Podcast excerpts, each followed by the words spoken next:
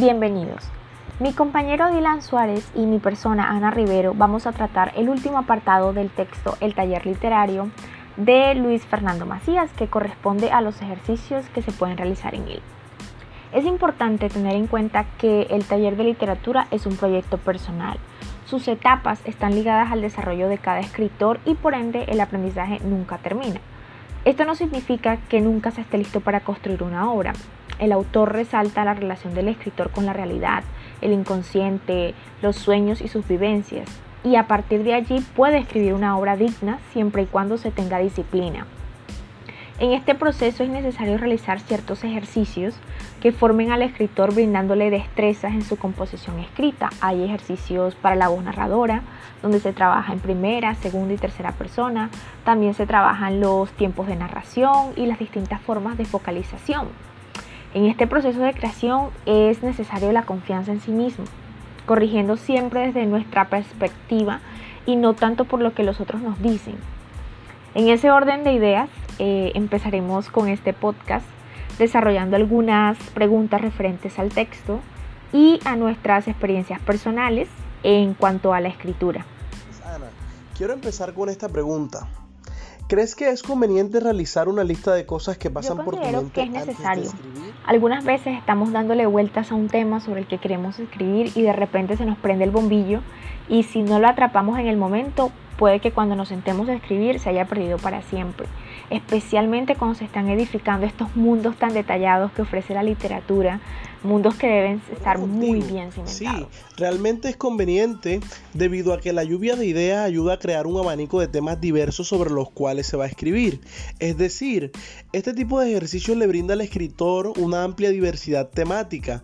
Asimismo, permite que quien realiza este tipo de ejercicios ponga en juego su imaginación, ya que se crean muchos mundos. ¿Tú consideras que sería beneficioso tomar como punto de partida para la escritura los insumos que nos brindan las fotografías, nuestros recuerdos o sueños? Quien escribe parte de su propia experiencia. Entonces podríamos decir que en parte sí sería beneficioso tomar como punto de partida dichos elementos.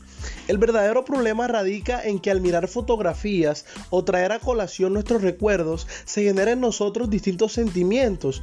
Por ello, es conveniente que al escribir sí tomemos como referencia los sentimientos porque de alguna manera definen la temática o la línea sobre la que queremos escribir. Sin embargo, no se debe permitir que estos influyan a gran escala porque puede truncar el ejercicio Yo considero que otras expresiones artísticas como la fotografía o la pintura, al ser representaciones de los pensamientos y sentimientos del ser humano, se comunican con la escritura. El autor pone como ejemplo usar dos fotografías que se relacionen entre sí, pero de diferentes épocas, y plasmar mediante la escritura los recuerdos que llegan, sean felices, tristes o sean recuerdos amargos, para construir desde nuestras vivencias, porque ese es el sentido de los ejercicios literarios, el conocimiento. ¿Y qué me dices de los insumos que no son tan artísticos?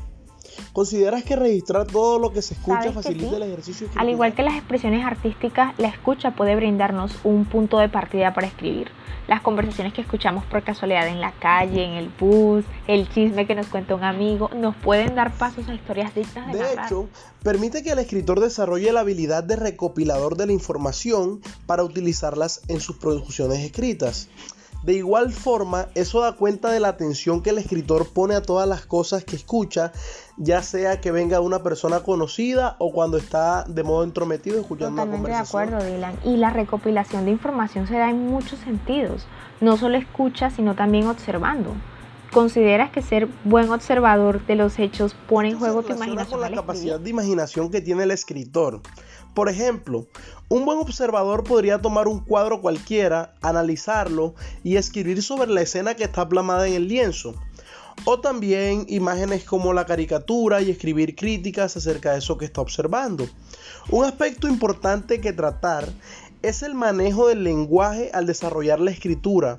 Es por eso que quiero saber ¿Cuál consideras que es la influencia de los diccionarios en el, escritor literario? Tener un vocabulario amplio es una habilidad que se debe mejorar porque generalmente uno usa las mismas cuatro palabritas de siempre. Se deben incorporar nuevas y usarlas con naturalidad. pero no caer en el uso de estas palabras complicadísimas y pretenciosas que casi nadie comprende, que cuando las encuentras en textos literarios hace que tu cabeza dé vueltas y se pierden Estoy de acuerdo con lo que acabas de decir.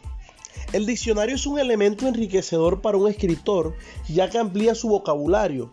Esto hace que sus producciones se vuelvan más interesantes ya que quien lee dichos escritos también enriquece su vocabulario debido a que como lectores tenemos la tendencia de buscar el significado de las palabras extrañas para entender el sentido de lo que se pretende. ¿Y consideras que a través del diseño de manuales de instrucciones es posible mejorar el estilo narrativo en la escritura? El hecho de crear un manual implica describir una serie de pasos que se deben seguir para realizar alguna acción. Lo mismo pasa en la escritura. Un buen narrador relata el suceso paso a paso sin omitir detalle alguno.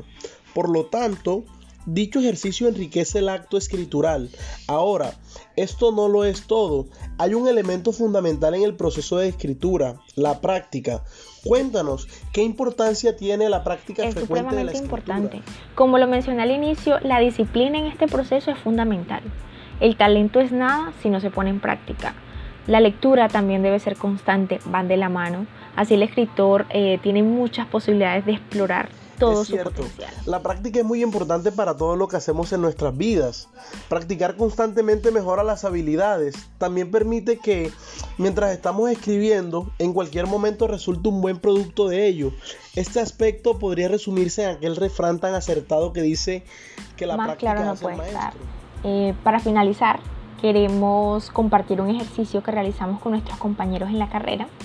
El ejercicio consistía en realizar un pequeño escrito, podía ser un pequeño cuento, un relato o un poema, teniendo en cuenta uno de los sueños de una niña del libro El hombre y sus símbolos de Hume a través de la aplicación Padlet. Entonces tenemos a Brian Martínez, quien escogió el sueño Una mujer borracha, cae el agua y sale de ella renovada y serena.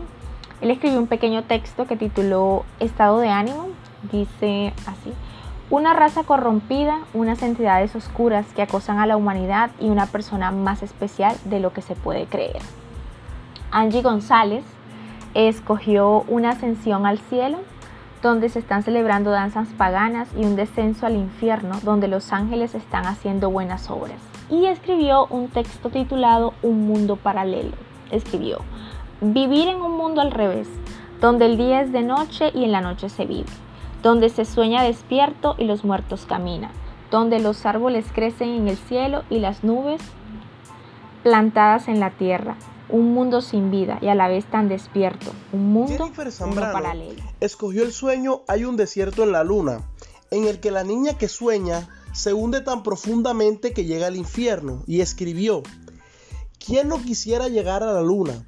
Sentir que conoces algo nuevo y sorprendente, algo tan intangible y un poco inimaginable. Por esta misma razón, por lo que no se conoce es que da temor avanzar, que se llega a la luna o a cumplir algún sueño y realmente te encuentres con un fondo sin salida. Por esto las personas no duermen y se perturban cuando algo es nuevo. Por esto hay muchos hombres solitarios, algunos porque aman que sea así, otros por temor. Miedo a lo desconocido y caer en ese agujero negro que no se ve, que simplemente pasa cuando estás en él. Este es un ejemplo de los ejercicios que se podrían realizar en un taller literario con sus integrantes.